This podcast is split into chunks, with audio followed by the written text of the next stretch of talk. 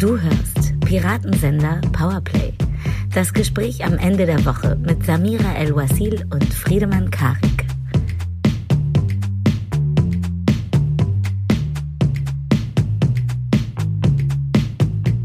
Herzlich willkommen zu einer neuen Ausgabe Piratensender Powerplay. Die kleine Tour d'Horizon am Ende der Woche, das Kamingespräch, das sich in die pralle Sonne hinauswagt, ohne Furcht und Not.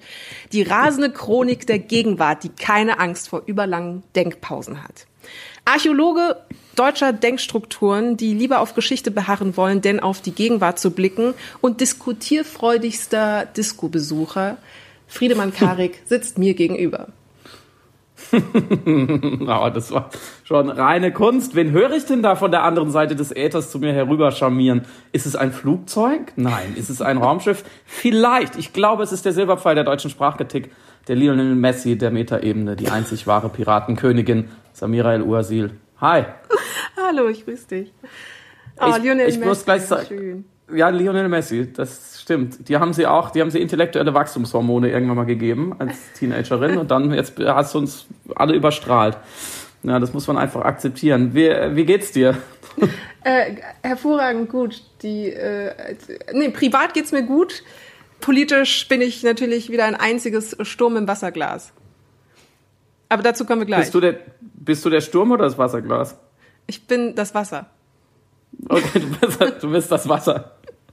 Ja, dann mal gucken, wo ich mich da einfüge. Ich bin tatsächlich extrem gut drauf. Das mag daran liegen, dass wir beide gestern bis nachts um eins auch aufgenommen und dazu getrunken haben. Ein kleines Geheimprojekt, liebe Pauli, sozusagen, außer der Reihe, von dem ihr bald erfahrt.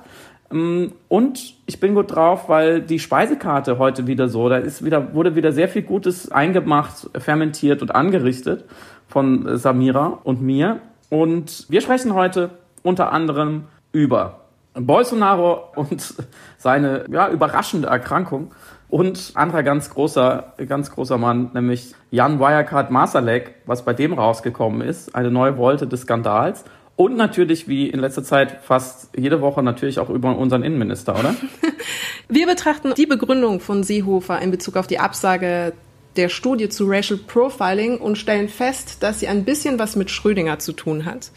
Des Weiteren betrachten wir, wie in Deutschland über Rassismus diskutiert wird mit seltsamen Scheinargumenten und exemplarisch dafür hat sich äh, Friedemann Karik mutig in die historischen Katakomben hinabbegeben und unter anderem versucht, gegen Götz Alis Befürwortung des Behaltens des M-Worts der U-Bahn-Station in Berlin, die so heißt, anzuargumentieren und erklärt, warum die Argumente eigentlich alle ahistorisch und auch ein bisschen seltsam sind.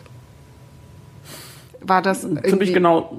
Das war eine gute Zusammenfassung. Ach, Vielen Dank. Da hätte ich den Artikel mal wieder nicht schreiben müssen, sondern einfach diese zwei Sätze bringen können. Und genau, und weiter wollen wir natürlich ein paar Sachen fortsetzen, die in den letzten Wochen aufkamen. Wenn wir es schaffen, manchmal fällt es auch hinten runter. Braucht echte Gerechtigkeit eine neue Form der Aufklärung? Was ist mit der deutschen Polizei und ihrem immensen Rassismusproblem, der, das ihr ja auf der Stirn prangt wie ein richtig fetter Pickel und sie weigert sich ihn auszudrücken. Und dann natürlich die deutsche Deep Story, vor allem auch die ostdeutsche Deep Story. Da haben wir auch was Besonderes für euch vorbereitet. Das ist der Speiseplan. Wir fangen an mit dem Amuse Girl, sozusagen der brasilianische starke Mann Bolsonaro. Den hat's jetzt erwischt, obwohl er behauptet hat, dieses Covid-19 kriegen nur Schwächlinge. Und er ist krank. Es geht ihm bis jetzt auf jeden Fall noch nicht so schlecht. Das ist jetzt sozusagen das zweite Mal nach Boris Johnson im Frühling, dass jemand von Corona direkt persönlich betroffen war, der in seinem politischen Wirken nicht gerade so viel dafür tut, äh, diese, dieses Virus zu besiegen. Und daran schließt sich natürlich eine sozusagen die Frage der Moral, wie früher im SZ-Magazin Dr. Dr. Samira El-Uasil, wünscht man einem Faschisten wie Bolsonaro eigentlich gute Besserung? Das ist wirklich interessant, wie sich diese, wie sich die, das Positionieren anhand dieser Frage vor allem in den sozialen Netzwerken ausgestaltet hat, weil ich meine vier Gruppen ausgemacht zu haben in meiner kleinen Pseudo-Empirie. Es gab die eine Gruppe, die wirklich voller Kernigkeit und Saft ihm das Allerschlechteste gewünscht haben, den Tod. Sich eine Schadenfreude war rauszulesen, auch so eine gewisse Rachsucht. Das es durch die Krankheit halt jemanden getroffen hat, der es absolut verdient hat, weil man dazu ihm auch sagen muss, dass Bolsonaro maßgeblich mitverantwortlich für die Infektion äh, Tausender, Hunderttausender Brasilianer ist durch sein Verhalten. Die indigene Bevölkerung eigentlich im Grunde in einen äh, ja, in eine Situation eines anstehenden Völkermords begibt, weil man zweifelsfrei weiß, dass die indigene Bevölkerung noch wesentlich terminaler, also wesentlich stärker auf das Covid-Virus reagieren werden und wenn er seine Politik weiter so fortfährt, wie er sie, wie er es tatsächlich als postkolonialer Despot im Grunde macht, man davon ausgehen muss, dass alle äh, Mitglieder der indigenen Bevölkerung an Covid sterben werden. Das weiß er natürlich auch. Und dementsprechend war der der Hass, der Zorn, die Wut, aber eben auch das Gefühl von epischer Gerechtigkeit, dass es ihn trifft, sehr groß. Äh, und dem angeschlossen auch die Hoffnung, dass er dann aber dadurch vielleicht seine harte Anti-Corona-Maßnahmen-Politik vielleicht verändern würde. Also in dem Moment, wo es ihn dann selber trifft, dass er dann endlich Einsicht hat über die Ernsthaftigkeit der Situation. Das war vielleicht doch mit, mit auch eines äh, der Gedanken, die dann die Autoren hatten die dann eben so Sachen geschrieben haben, wie, das ist sehr gut, dass es ihn trifft. Dann gab es die zweite Gruppe der Menschen, die gesagt haben, also ausgewiesene Humanisten, Menschen, die nach außen kehren wollten, dass sie höhere Maßstäbe an sich selber anlegen als ein Bolsonaro, die dann sagt, nur ein Bolsonaro würde einem Bolsonaro eben zum Beispiel Covid-19 ans Herz wünschen. Wir sind aber besser als Bolsonaro und deswegen wünschen wir ihm artig gute Besserung, so wie es sich gehört. Das also als performativer Ausdruck des Anstands, der, der, Höflichkeit, aber auch des grunddemokratischen Wertes oder des grundhumanistischen Wertes, dass man, dass kein Mensch, so faschistoid er auch sein mag, den Tod verdient. Und dann gab es die dritte Gruppe und die fand ich persönlich am allerinteressantesten, weil sich da eben irgendwie die ganzen Ambivalenzen der Moderne dann plötzlich zum, ja, so sichtbar wurden, die gesagt haben, weil ich ein anständiger Mensch bin, wünsche ich ihm gute Besserung weil es sich so gehört, weil man das so macht, weil man keinem Menschen den Tod wünscht, aber gleichzeitig soll er wahnsinnig leiden unter der Krankheit.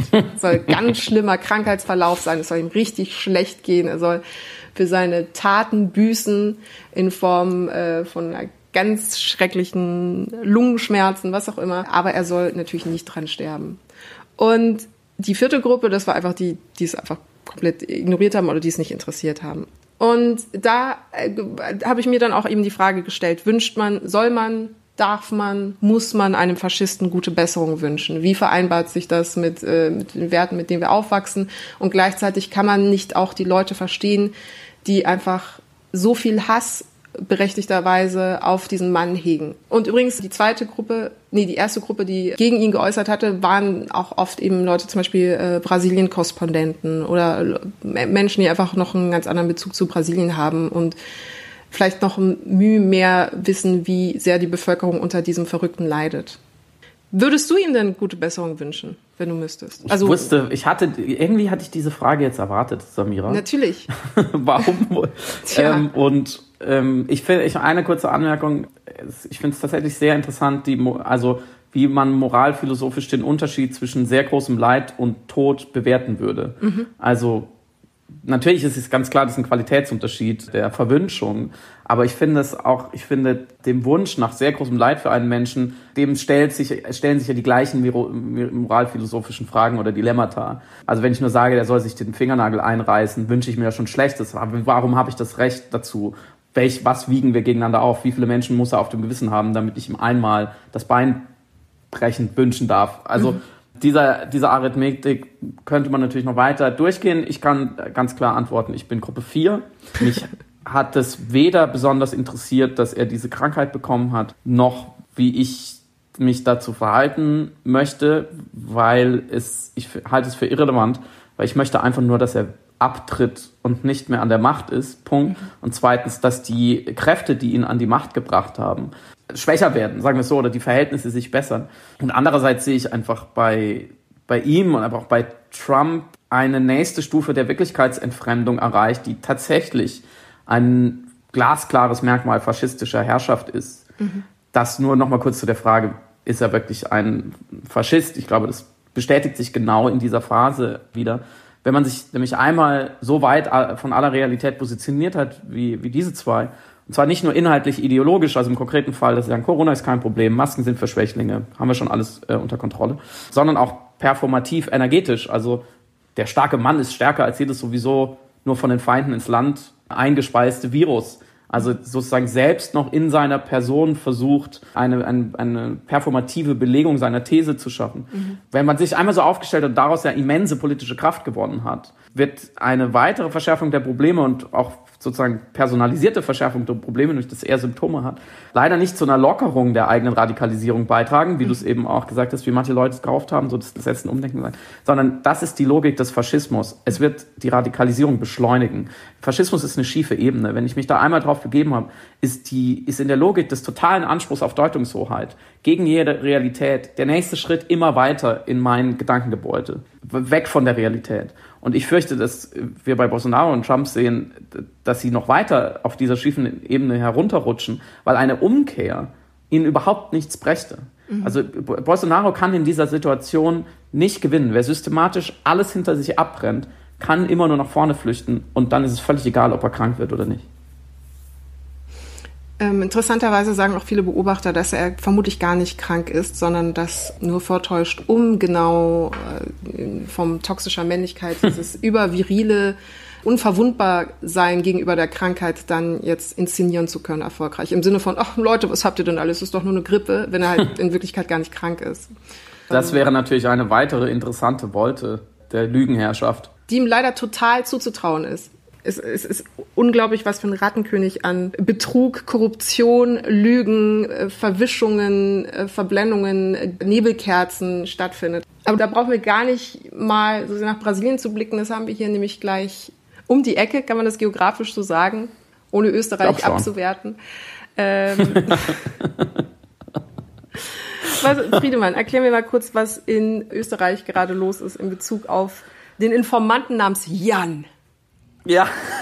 ja, das ist ja wirklich eine Geheimagenten-Scharade höchster Ordnung. Also das ist äh, wirklich äh, Hercule Perot und Garth Christie, alle hätten es sich, äh, hätten nicht besser mitmischen können. Wir haben ja bisher noch nicht wirklich darüber geredet, weil es nicht so ganz unser Beritt ist, die große Welt der Wirtschaft. Mhm. Aber es ist natürlich ein sehr spannender Fall von Betrug. Ich rede natürlich von Wirecard und den Verschwundenen. Ich weiß nicht genau, wie viel es gerade ist, 1,8, 1,9 Milliarden Euro. Du kennst das, man hat die man dachte, man hat sie auf dem Konto und dann kommt die Prüfung und dann sind sie doch weg. Man muss ja dazu sagen, spannend wird der Fall ja dadurch, dass die halbe deutsche Wirtschaft an den Lippen dieser Wirecard-Wizards hing und Jan Masalek, der ehemalige COO, Chief Operating Officer, der wurde auf großen Kongressen gefeiert als digitaler Heilsbringer. Man hat das Unternehmen ja per rotem Teppich in den DAX gehievt und absolute Spitzenexperten der deutschen Investorenszene wie Frank Thelen haben zum Kauf der Aktie geraten, auch selbst als die Vorwürfe schon langsam publik wurden. Gerade dann schmierte der Kurs ab, da dachten die Oberschlauen, jetzt gehen wir rein, kaufen, kaufen, kaufen. Kurz gefasst, diese ganze kartoffelige Totalbereitschaft dieser Money Monkeys, sich verarschen zu lassen, wurde hier aufs Ärgste ausgenutzt, unter anderem von dem Österreicher Maserweg und zu einer epischen Geschichte von Lügen, Verrat und Flucht ausgebreitet. Aber Samira. Aber, und das, äh, die Meldung habe ich heute Nacht gesehen und dir sofort geschickt, weil ich es nicht glauben konnte, dass der gute Jan Masalek jetzt auch noch Informant der FPÖ gewesen sein soll. Also äh, Gudenus und andere Top-Spitzenkräfte der neuen Rechten Informationen aus dem Ver österreichischen Verfassungsschutz zugeschanzt haben soll. Sozusagen ein, ein negativer Whistleblower. Und dann noch mit geheimen Akten, die er von dort irgendwie hatte, in London vor Anlegern rum gewedelt hat, wie so ein Grundschüler äh, mit den Pornoheften vom Vater auf dem Schulhof. Und sie ihm dann auch noch, du hast es gerade schon angesprochen, für diese Operation den höchst unauffälligen Codenamen Jan gegeben haben. das ist wirklich, das kann und will ich nicht mehr glauben. Das ist mir wirklich, also Trump Bolsonaro, alles gut und schön, gehe ich alles mit, aber das ist mir zu postfaktisch. Da komme ich nicht mehr mit. Das, da fällt einem wirklich nichts mehr ein. Was wäre denn dein äh, total kreativer Codename, Friedemann Kari, jetzt wo du... Nein, nein, nein, nein, nein. Peaceman. Oh. Mhm. Ich, wär, ich wäre Agent Peaceman. Könnt ihr euch, liebe Pauls, merken, wenn irgendwo mal rauskommt, dass eine, eine, eine geheime Quelle, einen Maulwurf, geheime Akten irgendwo hin verteilt hat und die Quelle ist Peaceman. Ich war's, ich gebe es ehrlich zu. Das Gute ist, in Deutschland könnte man sowas einwandfrei durchziehen, auch Jahrzehnte, weil unsere Verfassungsschutzbehörden wirklich nicht so wirklich auf Zack sind, sind wie diese, wie diese Agenten in den Mickey Mouse Heften, die dann immer mit der umgedrehten Zeitung auf der Parkbank sitzen, zum Schlapphut und zum Trenchcoat und zum Loch drin, damit sie die Leute beobachten können. Kein Wunder, weil ihr oberster Dienstherr wie du ihn mal so schön bezeichnet hast, der menschgewordene Montag namens äh, Horst Seehofer, auch nicht so richtig, richtig gutes Händchen hat. Und äh, das ist unser nächstes Thema. Denn was bisher geschah, wie ich vorhin schon sagte, die deutsche Polizei hat so ein bisschen äh, ein paar Hautunreinheiten beziehungsweise tiefe Tumore namens Rassismus und will da nicht ran, auf gar keinen Fall, obwohl es sehr, sehr viele Fälle von gut dokumentierter, aber nie wirklich aufgeklärter Polizeigewalt gibt, obwohl immer wieder Insider, auch hier in diesem Podcast vor ein paar Wochen, die Ronja, die Polizeihauptmeisterin, von systematischem Racial Profiling erzählen und auch wie es dazu kommt, durch unter anderem die Ökonomisierung der Streifendienste.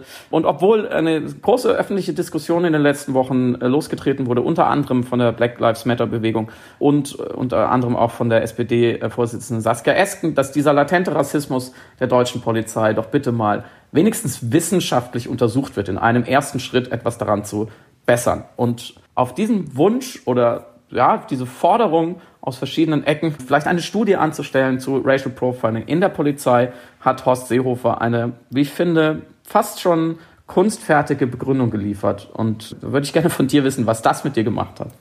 Ich glaube, wir brauchen erstmal eine Schweigeminute für den Tod jeglicher Argumentation. Friedemann. Also. Wir können ja eine Schweige, eine Schweige, einen Schweigemoment draus machen, aber ich gebe dir recht, ja. Also das ist wirklich, du hattest es als äh, Schrödingers Argumentation bezeichnet. Für mich war das einfach ein komplett performativer Widerspruch, in die er sich ja selber hineinmanövriert hat durch sein erst Annehmen, dass äh, eine Notwendigkeit besteht, eine Studie zu machen, die ja auch empfohlen worden ist, äh, unter anderem von der Europäischen Kommission gegen Rassismus und Intoleranz, die selber wiederum dokumentiert hat, dass wiederum die Vereinten Nationen zu dem Schluss kamen, dass es ein Problem mit Racial Profiling in der deutschen Polizei gibt. Aber eben auch aus anderer Ecke wurde die Studie sehr empfohlen und dann aber mittendrin eben sagte, nee, brauchen wir nicht, wir sagen die Studie ab, weil Begründung, und sie ist schon natürlich schon durch alle Medien gegangen, aber man muss es sich noch einmal auf der Zunge zergehen lassen. Da Rassismus verboten sei, gebe es ihn in der Polizei schlichtweg nicht. Folglich braucht man also auch keine Studie, die erhebt, was gar nicht existiert. Und es ist so, es hat so eine große Schönheit. Es ist nicht, es ist, glitzert es nicht einfach in seiner ganzen Widersprüchlichkeit. In seinem ganzen Wahnsinn. Ja, man kann es kaum greifen. Man weiß, es ist wie so eine Möbius-Schleife des Irrsinns. Man weiß gar nicht, wo ja. man anfangen und aufhören soll, überhaupt das dekonstruieren zu wollen. Das ist wirklich eine Aussage aus derselben Logikbaustelle seiner, seiner Begründungen, wie zum Beispiel Trump, der sagt, na ja, je weniger wir Covid messen, desto weniger Infektionsfälle haben wir, desto kleinere Zahlen hätten wir. Und ja, das Prinzip Pippi Langstrumpf. Machen wir die Welt, wie es mir gefällt. La, Ich sehe nichts, ich höre nichts. Ich, ich, messe nur das, was mir gefällt. Ich wiege mich nur an den Tagen, wo ich weiß, dass ich äh, ein gutes Gewicht habe, weil dann weiß ich, dass ich immer ein gutes Gewicht habe. Das einfach ja. und was so traurig. Die auch, Entschuldigung, ja. die nächste Referenz, dann, dann lasse ich dich auch, ist dieses wunderbare, diese wunderbare Sentenz aus einem Gedicht von Christian Morgenstern. Da nicht sein kann, was nicht sein darf. Ja. Und damit ist das Thema auch erledigt. Exactly. Das ist genau die Denkwelt, die Denkarchitektur von Seehofer in Bezug auf das Racial Profiling erheben, zusammenfassen. Aber es tut halt wahnsinnig Not. Also du hattest eben unsere wahnsinnig tolle Polizistin Ronja zitiert und auch selbst der Bund Deutscher Kriminalforschung, ja, Sebastian Fiedler hat Kriminalbeamter. Äh, Kriminalbeamter, genau, hat selber den Kopf geschüttelt, hat diese Argumentation auch wirklich in den Tagesthemen als peinlich bezeichnet und hat selber gesagt, dass er natürlich daran interessiert ist, äh, überhaupt die Polizei im Allgemeinen Zahlen zu haben, mit denen sie überhaupt arbeiten können. Also es geht ja auch gar nicht darum, eine ganze Berufsgruppe irgendwie zu überführen eines, eines Fehlverhaltens oder so, sondern erstmal einen Ist-Zustand zu haben, von dem man dann überhaupt erst Gegenmaßnahmen ergreifen kann und dann darauf aufbauend überhaupt weiß, was man machen soll. Und nebenbei bemerkt ist es auch so, dass sozialempirische Forschung, das denken dann manchmal auch Leute, dass man versucht dann irgendwie extra in Diskredit zu bringen, indem man bestimmte Gruppen, Berufsgruppen, äh, Bevölkerungsgruppen irgendwie untersucht. Sozialempirikern geht es nicht darum, irgendwelche Vorurteile zu bestätigen oder nicht ganz im Gegenteil. Es geht erstmal darum, herauszufinden, was überhaupt Stand der Dinge ist. Also gute, gute äh, Sozialempiriker oder gute wissenschaftliche Forschung, wovon ja hier in dem Fall auszugehen gewesen wäre. Noch als allerletztes möchte ich unbedingt den ganz großartigen Raphael Bär zitieren, der ist äh, Sozial äh, Polizeiwissenschaftler, betreibt Polizeiforschung an der Universität Hamburg. Und er hat vor allem kritisiert, dass Seehofer immer mit den Einzelfällen argumentiert. Und das ist ein großes Problem. Du hattest es, glaube ich, in einem vorletzten Podcast so schön gesagt, dein Opa hätte immer gesagt, ab wie vielen schwarzen Schafen ist das eine ganze Herde? Mhm. Und das ist der wichtige Faktor. Also man braucht diese Studie auch, um zu erheben, ob es tatsächlich, wie von Seehofer behauptet wird, einfach nur eine sehr, sehr große, sehr auffällig aggregierte Ansammlung von Einzelfällen ist, rein eine Koinzidenz, oder ob da nicht doch ein strukturelles Problem ist, wovon äh, Soziologen und Polizeiforscher schlussendlich ausgehen. Und er hatte das so schön formuliert, deswegen muss ich es vorlesen, damit ich ihn nicht schlecht oder falsch wiedergebe, weil er meinte, dass diese, diese Art, das zu betrachten überhaupt, also das Problem in der Polizei, und es sind aber einfach nur ein Haufen äh, Bad Apples, wie man in den USA ja sagen würde, mhm. Einzelfälle. Die Einzelfalltheorie von Seehofer geht davon aus, dass es gute und schlechte Menschen gibt in der Polizei, und das ist falsch. Vielmehr müssen wir unseren Blick auf Situationen richten, auf Szenen, in denen gearbeitet wird, also Szenen meint er Milieus, die auch schwierig sind. Und jeder in der Polizei, der praktischen Dienst macht, kann in eine solche Situation kommen, wo er vorurteilsbedingt handelt. Und das eben bewusst zu machen, ist das Wichtige und sich darüber Gedanken zu machen, auch institutionell Gedanken zu machen. Das wäre jetzt an der Zeit. Das Problem ist, dass auch die, die es gut meinen, diskriminierend handeln können, ohne rassistisch denken zu müssen. Und das muss abgestellt werden. Und das muss erst einmal bewusst gemacht werden. Und genau das ist der springende Punkt. Und wenn man sich diese Kritik von Bea eben an Seehofers Aussage über die Einzelfälle in Bezug auf Polizei anschaut, dann begreift man auch, dass Seehofer offenbar vielleicht nicht verstanden hat, wie Rassismus, struktureller Rassismus funktioniert, beziehungsweise wie Rassismus funktionieren kann, weil er eben davon ausgeht, es, sind, es gibt nur ein paar vereinzelte böse Polizisten, die dann aufgrund ihrer bösen Art rassistisch sind. Und der letzte Punkt ist, ich verstehe fast aus politischer Sicht, warum er natürlich die Studie abgesagt hat. Weil wenn er die ganze Zeit sagt, es sind nur Einzelfälle, es gibt kein strukturelles Problem, dann kann er selbstverständlich nicht gleichzeitig eine Studie in Auftrag geben lassen oder ähm, ähm, greenlighten, die genau das erheben soll, von dem er sagt, dass es nicht da ist, von dem er seit mhm. Wochen mhm. sagt, dass es nicht da ist, weil er sich dann natürlich selber widersprechen würde. Und dann müsste er entweder eingestehen, dass er Unrecht hatte mit den Aussagen zuvor, dass er sagte, es gibt kein strukturelles Rassismusproblem in der Polizei, aber bevor ein Seehofer eingesteht, dass er Unrecht hat, schafft er lieber eigenhändig den Rassismus ab, indem er ihn für verboten erklärt und deswegen nicht existent. Ja, Es ist interessant, wie sehr sich in dem, was du jetzt gerade vorgetragen hast, in dieser Polizeidiskussion eigentlich, und das hatten wir, glaube ich, schon mal, spiegelt, wo der Diskurs insgesamt steht und hakt. Ja. Nämlich äh, grundsätzlich an dieser Stelle eben wieder mit der Gleichsetzung von Rassismus mit einer Charakterschwäche oder mit einer Bösartigkeit und mit dem unzulässigen Umkehrschluss, dass ja wer in irgendeiner Form rassistisch handelt oder denkt, gleich sofort ein böser Mensch sein muss beziehungsweise dass gute Menschen nicht rassistisch sein könnten. Ja. Und genau darum geht's ja nicht, sondern es geht ja um systematische Ursachen, nicht um individuelles Versagen. Und da, da haben wir jetzt eben schon, also wenn wir über die klassischen Rassismus gegen Scheinargumentationen und Abwehrhaltungen sprechen, haben wir neben der Einzelfallentschuldigung sozusagen, dass man immer darauf abstellt, es ist quantitativ einfach, es muss sozusagen irgendwo im statistischen Mittel müssen da so ein paar faule Äpfel sein. Es geht gar nicht anders in einer Gesellschaft, was natürlich Quatsch ist. Und dann zweitens immer gerne auch der betroffenen Befangenheitsbias, also der BBB, wie ich ihn inzwischen nenne,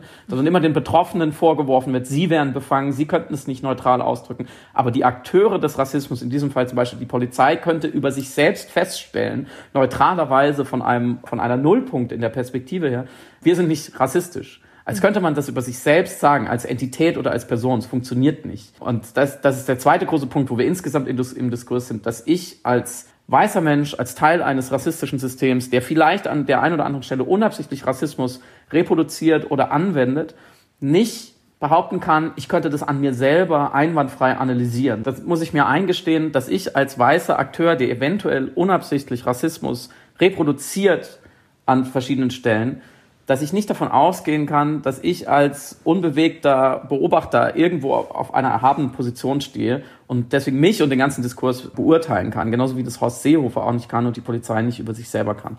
Und dann sind wir an dem, an dem dritten Punkt, der da aufscheint, sowohl institutionell als auch individuell interessant ist, nämlich mh, diese Überbewertung der Intention. Ja.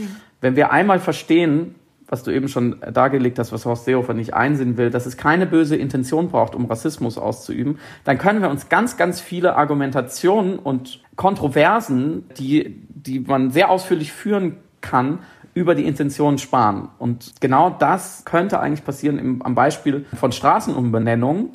Gibt es eben einen Fall, über den ich jetzt auch geschrieben habe, die M-Straße in Berlin Mitte, die noch so heißt wie eine sagen wir mal, altertümliche, abwertende, rassistische Bezeichnung für POC, die, die sehr, sehr weit zurückgeht, die heute im Sprachgebrauch tatsächlich nicht mehr so richtig üblich ist, aber dennoch vorhanden. Es gibt auch viele Apotheken, die so heißen. Äh, bei mir im Heimatort gibt es eine Kneipe, äh, die den Namen, die den Begriff im Namen trägt. Und diese, diese Straße soll eben umbenannt werden in Berlin. Da gibt es eine Initiative schon lange dafür von AktivistInnen und WissenschaftlerInnen.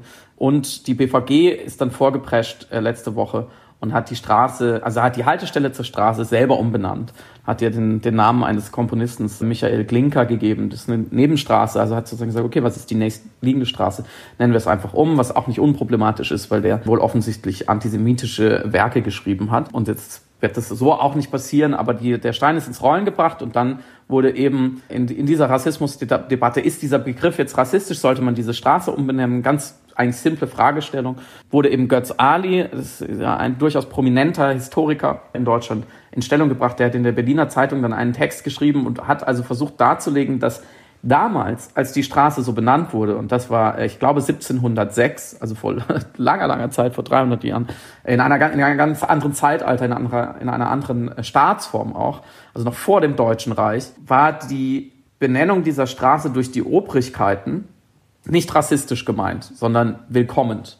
weil eben zum ersten Mal in, in der Stadt Berlin POC, würde man heute sagen, damals hat man eben das M-Wort benutzt, ansässig geworden sind und man wollte genauso parallel zur französischen Straße, die in der Nähe ist, wie man die französischen neuen MitbürgerInnen begrüßen wollte, wollte man eben auch diese neuen Mitbürger begrüßen. Und deswegen könne das ja kein Rassismus sein, er nimmt also die Intention von damals, die er, die er so hergeleitet hat, und überträgt sie direkt, fliegt sie quasi mit der Zeitmaschine von vor 300 Jahren. Er friert sie da ein in so eine Kryonik, in so einen kleinen Behälter, nimmt diese, nimmt diese Intention, dieses Wort, erstmal, wenn man, die, wenn man in dem Bild bleibt, operierte die Intention aus den Gehirnen der Obrigkeit, die damals gelebt hatte, raus. Ja, da gab es dann einen ein Fürst und eine Fürstin oder was auch immer, ist ja wurscht, irgendwelche Adligen, die damals geherrscht haben. Und die haben diese Straße so benannt und da wird es rausoperiert und dann wird es eingefroren und dann fliegt Götz Ali mit seiner Zeitmaschine intellektuell wieder in die Gegenwart und präsentiert uns, hier haben wir die Intention, sie ist eindeutig Sie, Sie sehen ein schimmerndes Grün. Sie ist willkommen. Wir können den Namen also lassen. Und wenn ich das so karikierend übertreibe, dann merkt man schon, dass ich das für ziemlich einen Quatsch halte, ehrlich gesagt. Und ich habe eben versucht, in dem Text nachzuweisen, warum es Quatsch ist. Einerseits ist es eine völlig ahistorische Betrachtung, eben diesen, nur diesen Begriff zu nehmen, in dieser einen Sekunde seiner, seiner Manifestation in, in dem Straßennamen, weil nämlich die, die Bevölkerungsgruppe, die damit so begrüßt werden sollte, natürlich in dieser Zeit heftigst unterdrückt war. Genau diese Obrigkeit hat kurz vorher am transatlantischen Sklavenhandel teilgenommen. 20.000 Menschen aus Afrika wurden da verschifft. Man hat ein politisches System, aufkommende Finanzmärkte, Reichtum, äh, kulturelle Entwicklung war alles unter anderem möglich, weil man eben auf völlig kostenlose, wie auch immer zu behandeln, skrupellos zu behandelnde Arbeitskraft von Sklaven zurückgreifen konnte. Das heißt, man hat sich da im historischen Verlauf hochgradig schuldig gemacht an genau dieser Bevölkerungsgruppe, die man auch noch fremd bezeichnet hat mit diesem Wort. Also man hat ihn also noch wie, wie so einem Hündchen sozusagen Halsband umgelegt und hat gesagt, du heißt jetzt Hasso. Und genauso wurde diese Bevölkerungsgruppe eigentlich behandelt. Die wurden verschleppt aus Afrika, die wurden zwangsgetauft, die äh, wurden als Hausdiener und Leibeigene gehalten, die wurden vorgeführt, die hatten keine Rechte, die hatten noch bis dann 1800, äh, 1803 oder so zum ersten Mal überhaupt die Rechte, aber auch geminderte Rechte, natürlich gegenüber den Deutschen und so weiter und so fort. Also ein Riesenhaufen Ungerechtigkeit, den Götz Ali da beiseite lässt, ganz zu schweigen von Kolonialverbrechen und so weiter, alles was danach kam, wissen wir, da braucht man keine Geschichtsstunde. Und deswegen ist diese Argumentation mit der Intention so Quatsch. Sie wäre aber auch Quatsch, wenn diese historischen Fakten, die ich jetzt gerade aufgezählt habe, als Laie nicht so eindeutig wären. Es ist genauso Quatsch, wie wenn ich äh, heute sagen würde, alles, was ich heute erzähle, könnte falsch sein. Ich könnte lügen und falsche Sachen zitieren. Aber ich mache es nicht mit Absicht, also kann mir niemand was vorwerfen. Das ist keine sinnvolle Verteidigungsstrategie. Wenn das eine denkbare, sinnvolle äh, Verteidigungsstrategie wäre, dann würden wir in einer anderen Welt leben. Dann hätten wir auch keine Haftpflichtversicherung, weil dann könnte ich mit meinem Auto einfach irgendwo reinkacheln und hinterher sagen, naja, es war nicht so richtig Absicht, ich war gerade abgelenkt, äh, ja, fertig. Und ich müsste mich nicht mal entschuldigen dafür in dieser Logik. Und in, äh, natürlich wird schon klar, das kann nicht unsere Art sein, mit Rassismus umzugehen, weil wir ja auch, der rassistische Schaden groß R, den ich das letzte Mal sozusagen aufgestellt hat, wird durch die Reproduktion dieser Begriffe ja äh, größer. Und egal, ob ich jetzt den Betroffenen wirklich glauben möchte, wie sehr sie es betrifft, so wenig interessiert die Betroffenen meine Intention bei der Verwendung dieser Begriffe. Und am Ende geht es an diesen Stellen eben um Straßennamen und um ein paar Schilder. Und die Energie, die aufgewendet wird, das zu verteidigen, indem man mit der Zeitmaschine dahin fliegt, indem man große Streitschriften schreibt und sich endlos die Köpfe einschlägt. Ich glaube, die Energie wäre an anderer Stelle besser investiert. Was ich so bemerkenswert, an, äh, bemerkenswert fand an den Argumentationen ist, dass mit einerseits das größtmögliches Verständnis eingefordert worden ist von der betroffenen Seite in Bezug auf die deutsche Geschichte, dass es, also, dass sie nicht einsichtig genug seien, zu lesen oder zu verstehen, was da eigentlich für eine gutmütige Semantik an den Tag gelegt worden ist aber sie gleichzeitig selber furchtbar uneinsichtig sind in Bezug auf eigene Argumente, warum das ein Problem, also auch auf semantischer Ebene, auf historischer Ebene, Wörter verändern ihre Bedeutung, werden in neuen Kontexten gelesen, müssen historisch kritisch ja auch interpretiert und gelesen werden. Und dass man sich dann aus Dankbarkeit für diesen einen Moment, wo dann vielleicht eine deutsche Gesellschaft sich ähm, willkommen heißend verhalten hat oder zumindest weniger schlecht verhalten hat als irgendwie in restlichen Momenten der Geschichte, dass man daran dann festhält, den unbedingt konservieren zu wollen, wie so ein Mahnmal des eigenen Gutseins in der Geschichte über die Köpfe der Leute, die es betrifft, hinweg. Und das fand ich, das ist ja hochgradig erstens narzisstisch, das ist auch sehr kindlich, irgendwie so eine Form von magischem Denken. Aber es hat mich auch sehr stark an diese antisemitische Schmähplastik erinnert. Ich weiß nicht, ob du das, dich daran erinnern kannst. In der Kirche Wittenberg, da gab es, äh, mhm. da gibt es so ein Relief, ich glaube, aus dem 13. oder 14. Jahrhundert, wo man eine als jüdisch gezeichnete Person sieht, die in den Hintern einer Sau blickt. Und das hatte natürlich, natürlich äh, war, war das antisemitisch gedacht. Also da gab es nicht einmal irgendwelche positiven Intentionen. Und nach wie vor wird heute darum gerungen, ob man diese Plastik jetzt so stehen lässt in der Kirche oder nicht. Also es wird einerseits natürlich der Denkmalschutz und Konservieren der deutschen Geschichte und nicht wegwischen wollen und nicht auch die eigene Geschichte zensieren wollen. Aber ich, dann bleibt bei mir immer nur hängen, dass man auf Kosten der jüdischen Bevölkerung, auf Kosten der Würde der jüdischen Bevölkerung den Deutschen Nachhilfe in eigener Geschichte geben muss. Mhm. Und inwiefern ist das in der Relation zueinander stehen? Und so verhält es sich ein bisschen auch mit der M-Straße, also auf, auf Kosten eines aktuellen Diskurses, der wirklich extrem relevant ist. Und natürlich aus verschiedenen Gründen auch emotional aufgeladen, wobei ich auch behaupte, dass die Diskussionen gar nicht so emotionalisiert stattfinden, wie die Gegner der Diskussion das immer behaupten wollen. Also immer sagen, ja, seit wann bestimmen denn die Betroffenen äh, wie die Deutungshoheit und so, das ist meine Deutungshoheit und die, oh, die können ja gar nicht richtig äh, darüber sprechen, weil die sind ja betroffen. So, und äh, zum Teil sind es aber ganz, ganz klare Sachargumente, die eigentlich dagegen sprechen. Und da, das ist, glaube ich, das, was mich so aufreibt. Also, dass dann das, auf das eigene Recht, die eigene Geschichte präsentiert bekommen zu dürfen, mehr gepocht wird als auf eine Wahrnehmung der Gegenwart, wie sie sich denn gerade ausgestaltet, diskursiv im demokratischen Gespräch mit allen Beteiligten eben dieser, dieser Demokratie. Also im Grunde ist es doch so, wenn wir ne, an den soziologischen Tisch der Gesellschaft denken, ist es so, als würden sich zwei BIPOC-Personen dazusetzen und dann sagt aber ein anderer, naja, wenn dir nicht, wenn dir das am Tisch, hier, du musst halt ertragen, was hier auf dem Tisch irgendwie serviert wird und wenn du das nicht magst, das ist halt dein Problem, dann steh bitte vom Tisch auf und äh, geh oder akzeptier, dass das auf dem Tisch ist und das finde ich, glaube ich, so borniert. Das macht mich, reibt mich so ein bisschen auf.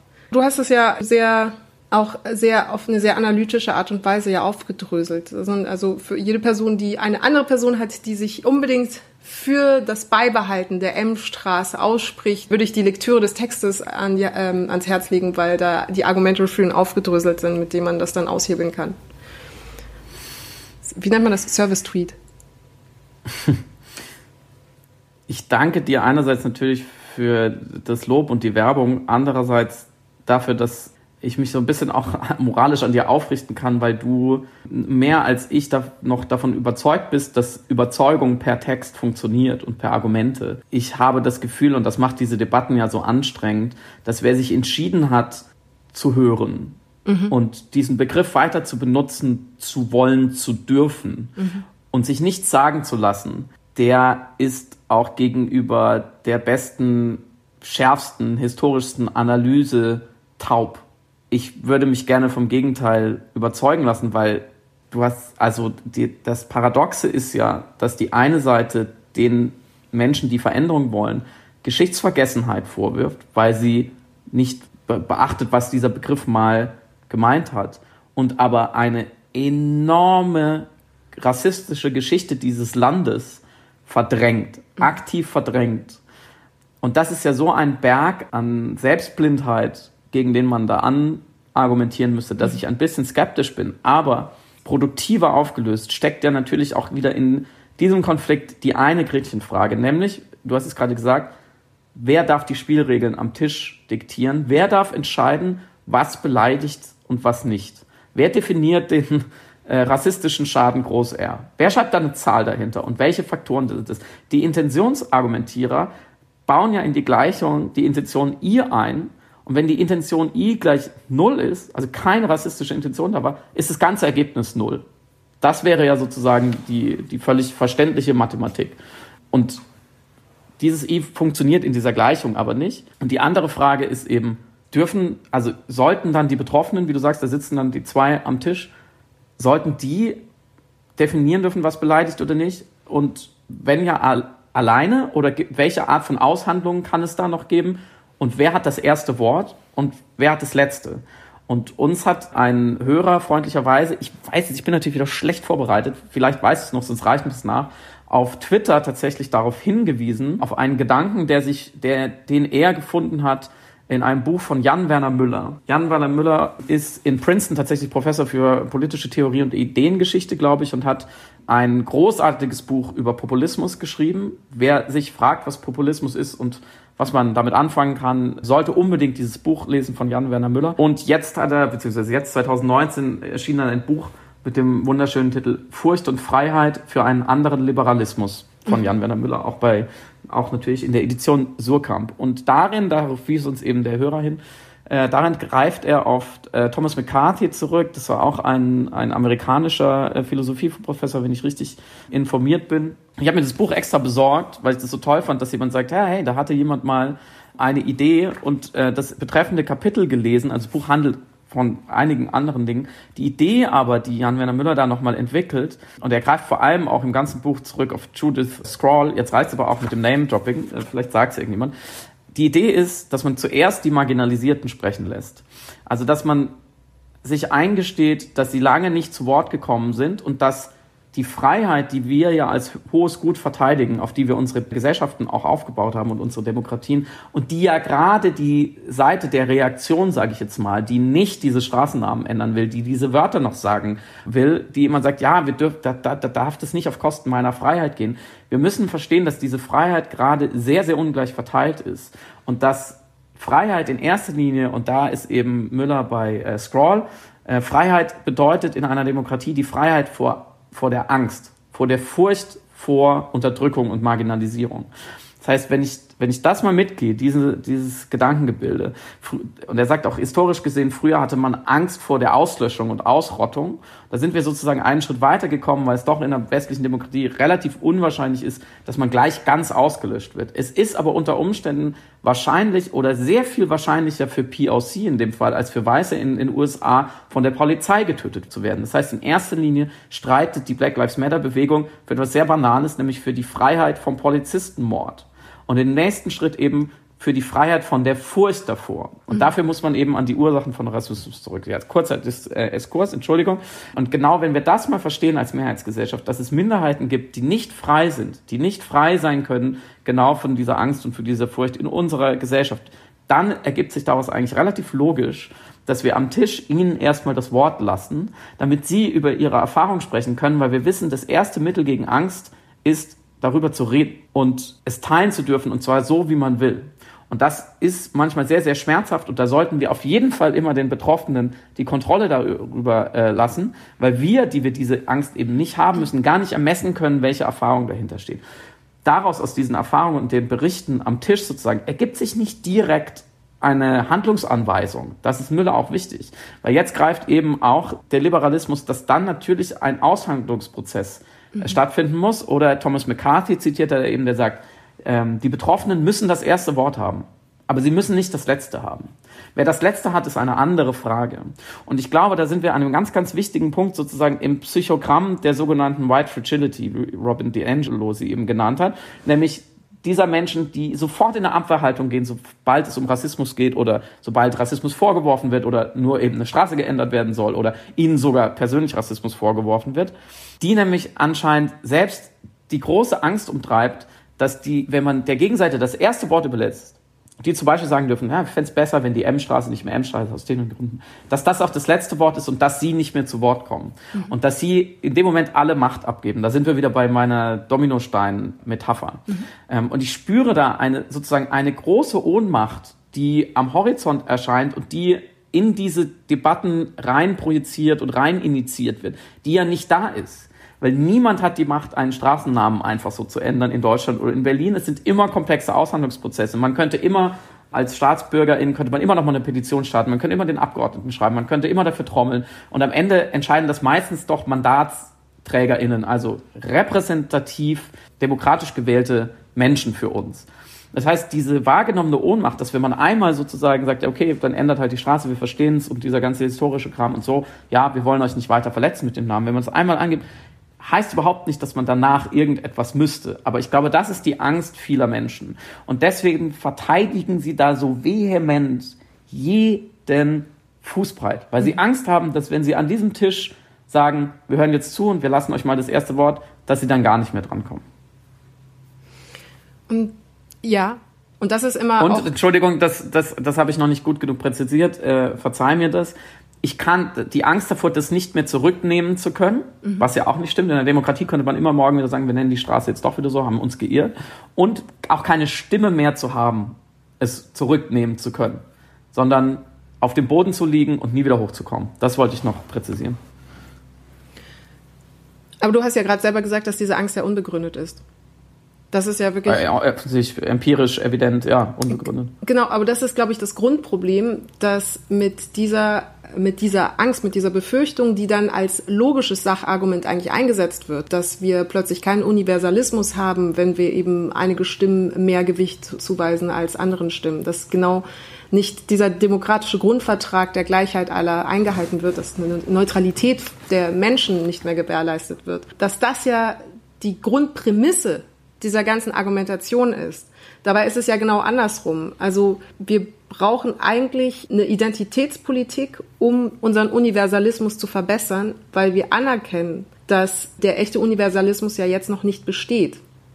Das heißt, die Leute, die für Universalismus, also indirekt ja argumentieren und die sagen, ich hätte, ich, mir ist aber als, ich lebe in einer Demokratie, ich finde es unfair, dass etwas zu etwas sagen zu dürfen, jetzt plötzlich abhängig gemacht werden soll von der Hautfarbe. Das ist so ein Hauptargument, was ich dann oft höre weil das vereinbart sich nicht mit dem, wofür ich stehe als Demokrat, als jemand, der sagt, alle Stimmen haben das gleiche Recht, sich zu Dingen zu äußern. Es geht ja auch eben um Redeautorisierung, ganz klassisch. Aber verkennen dabei, dass eigentlich genau alle Stimmen zu etwas äh, zu Wort kommen zu lassen, genau diesen demokratischen Grundgedanken ja stärkt.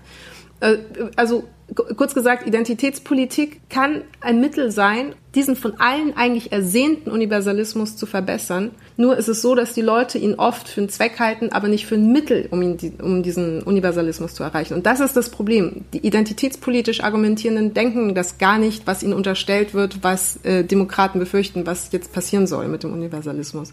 Das nur als kurzer Exkurs.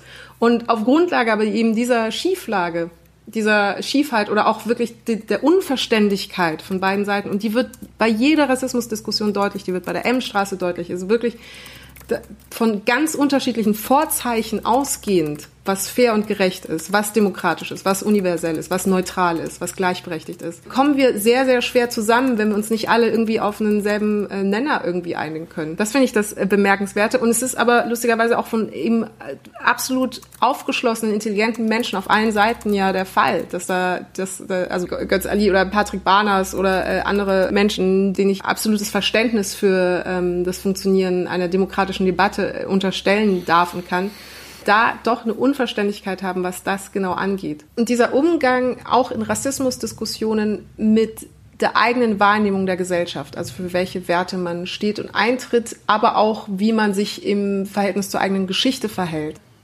Das führt uns dann schlussendlich doch wieder zur Frage, was ist die innere Erzählung der Deutschen, die sie jetzt im aktuellen Rassismusdiskurs so handeln, fühlen und denken lässt, wie sie es gerade tun? Also einerseits mit dieser Beharrlichkeit auf auf der, basierend auf der Angst, nicht mehr mitbestimmen zu dürfen bei irgendwie einer immer liberal und heterogener werdenden Gesellschaft. Äh, andererseits aber doch eine Verständigkeit darüber, dass man natürlich sich mit der eigenen Geschichte in irgendeiner Form auseinandersetzen muss. Wir hatten ja jetzt schon ein paar eben Sätze angedacht und hatten auch ganz wundervolle Wortbeiträge oder, oder Zitate von Leuten, die uns verfolgen und zuhören. Der letzte Stand bei mir war jetzt nach wie vor, ich tue doch nur meine Pflicht, aber es wurde eben noch erweitert um, wie ging der Satz nochmal mit dem Nachbarn, den ich so gut fand. Was sollen denn die Nachbarn denken? Was sollen denn die Nachbarn ähm, denken? Oder man hilft. Also dieses Schambesetzte. Genau. Mhm. Das Aufeinander schauen, also auch die Wahrnehmung, dass man wahrgenommen wird, dass man die ganze Zeit in der Reziprozität der eigenen Wahrnehmung sich befindet und sich gegenseitig auf die Finger schaut, wie gut und anständig und pflichtbewusst man sich verhält und an die Regeln hält. Aber es war noch sowas äh, fast Saloppes im Sinne von, nur weil man Nachbarn hat, heißt das nicht, dass man sich unbedingt helfen muss. Was auch, äh, ja. Was natürlich. Etwas sehr egoistisches, ein egoistisches Moment kam daraus. Ja, aber auch vielleicht, man kann es auch positiv lesen. Also ich weiß, es klingt jetzt ein bisschen seltsam, aber das ist ja die Grundnatur einer, einer grundliberalen Gesellschaft, dass man sich wohlwollend gegenseitig erstmal ignoriert. Also jeder kümmert sich um seine Sachen und man muss sich jetzt dann nicht zwangsläufig helfen, es kriegt aber auch jeder alleine für sich hin. Jeder denkt an sich, dann ist an alle gedacht. Interessanterweise, glaube ich, ist dieser ja fast schon libertäre, sagen wir mal, produktive Egoismus auf eine Art im Kollektiv, das, glaube ich, was die Deutschen immer denken, was alle anderen machen, außer sie selbst.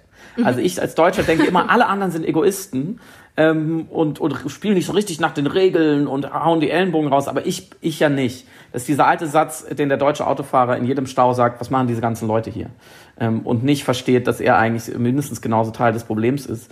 Aber nochmal ganz kurz zurück auch zu diesem, zu dieser immer mindestens ex, äh, implizit vorgetragenen Angst vor dem Autoritären. Mhm. Ich glaube nach wie vor, das ist eine große, eine große Projektion eben eines eher autoritär tickenden Milieus, was gar nicht diesen, wie du sagst, diesen Universalismus uns sozusagen nicht abkauft, weil es selber nicht danach funktioniert, mhm. weil Macht einmal verteilt nicht mehr geteilt wird.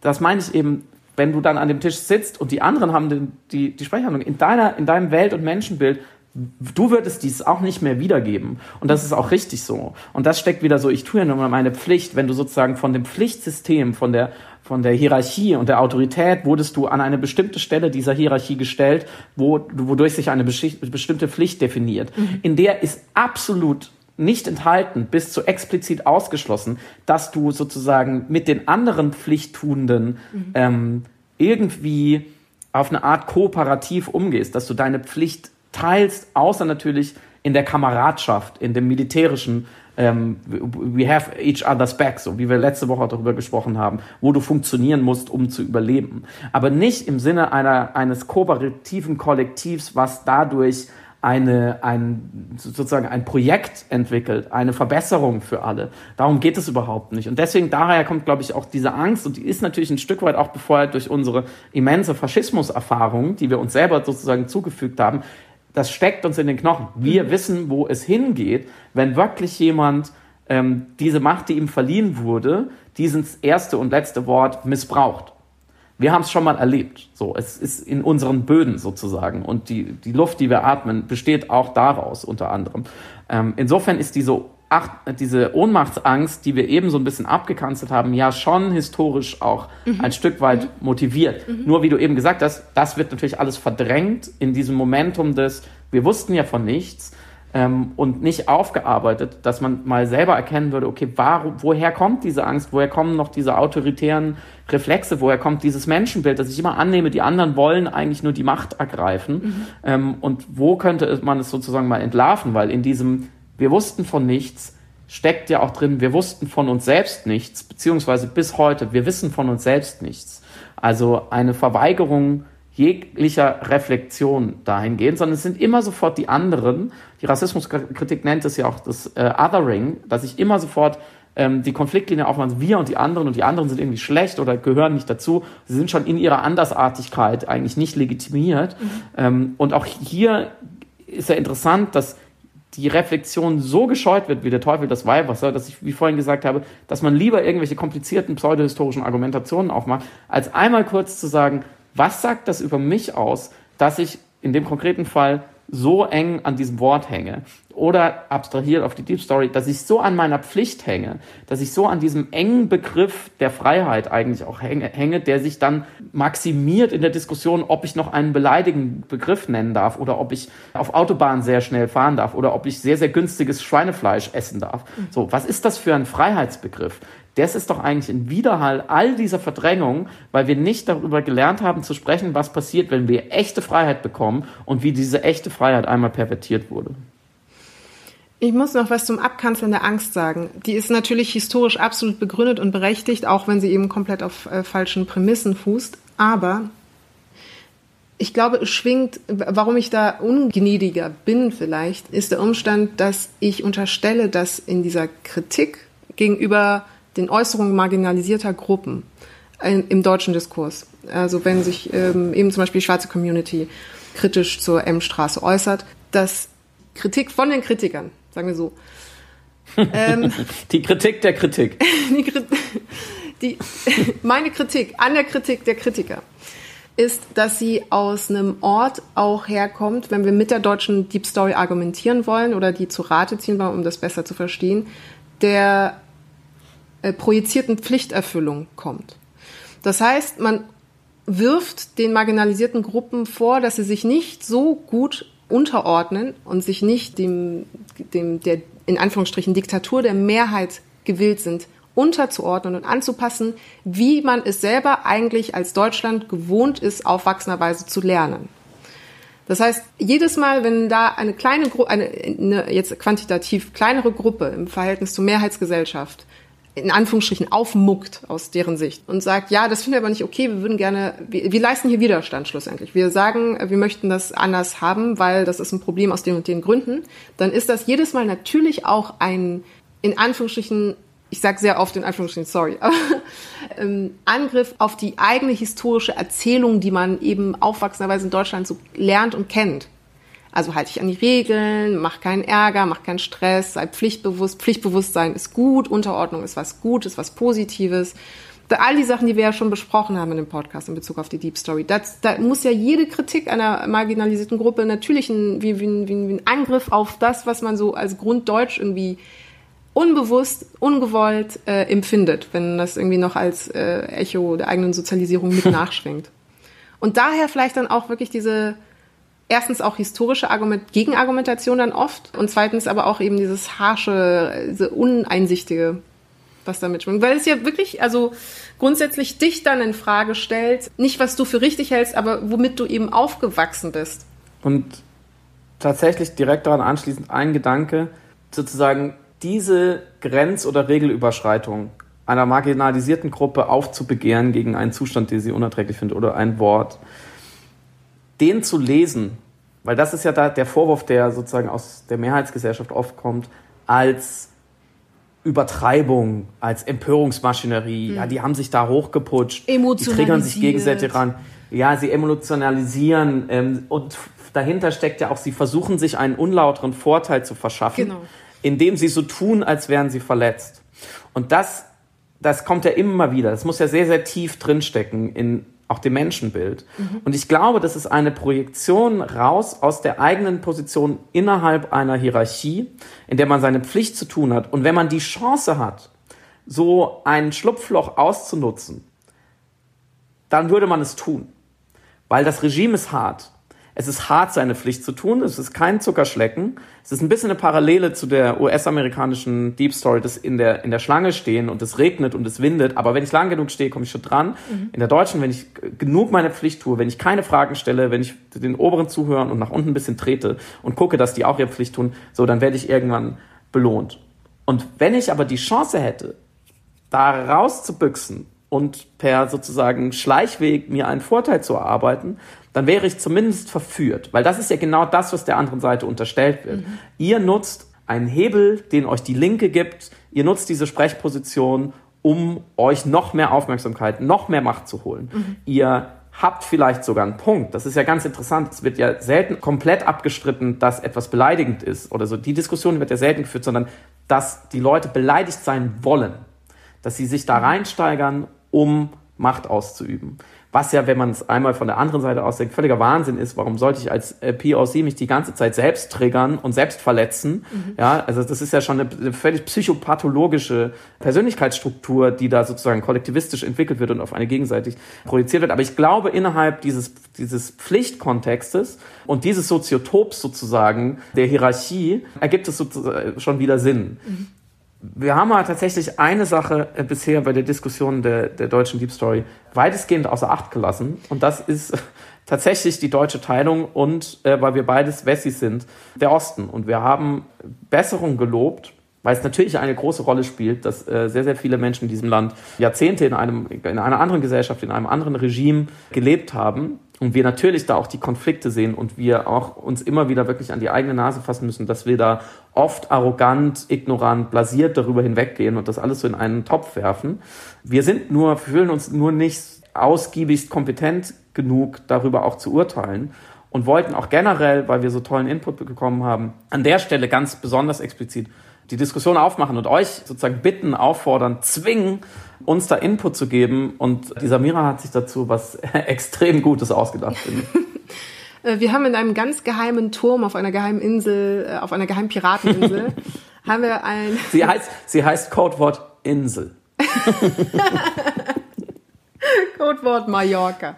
Wir ja. haben, haben wir ein kleines Handy platziert mit einer eigenen Piratensender Powerplay Nummer, auf die ihr am liebsten WhatsApp-Sprachnachrichten schicken könnt. Wir haben auch eine äh, Mailbox, das würde auch gehen, aber noch lieber oder noch mehr freuen wir uns über WhatsApp-Nachrichten. Über äh, tatsächlich alles, was die Sendung natürlich betrifft, aber insbesondere äh, brauchen wir ehrlicherweise auch Input in Bezug auf die ostdeutsche Deep Story, beziehungsweise den Einfluss der Teilung auf die gesamtdeutsche Deep Story, wenn das Sinn macht. Und deswegen wollten wir euch anhalten und freuen uns wahnsinnig auf alles, was da kommen mag. Lob, Liebe, Beleidigung. Unter der Nummer 0170 2 69 69 10 uns Nachrichten zu schicken.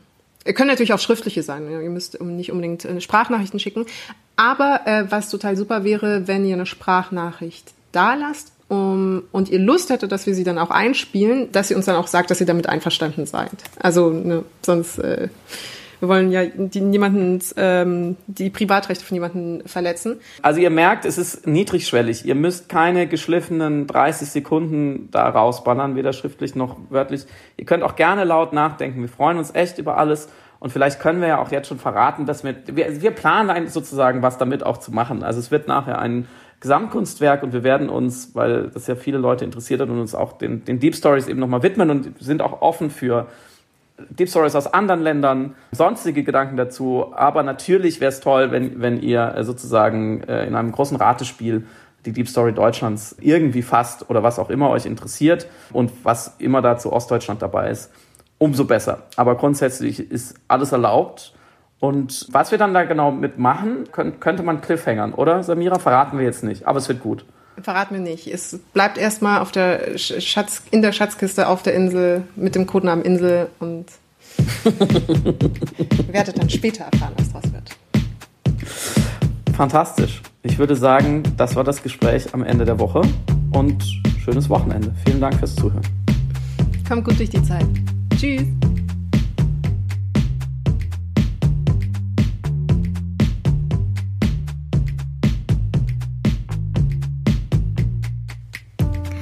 Du hörst Piratensender Powerplay. Das Gespräch am Ende der Woche mit Samira El-Wasil und Friedemann Karik.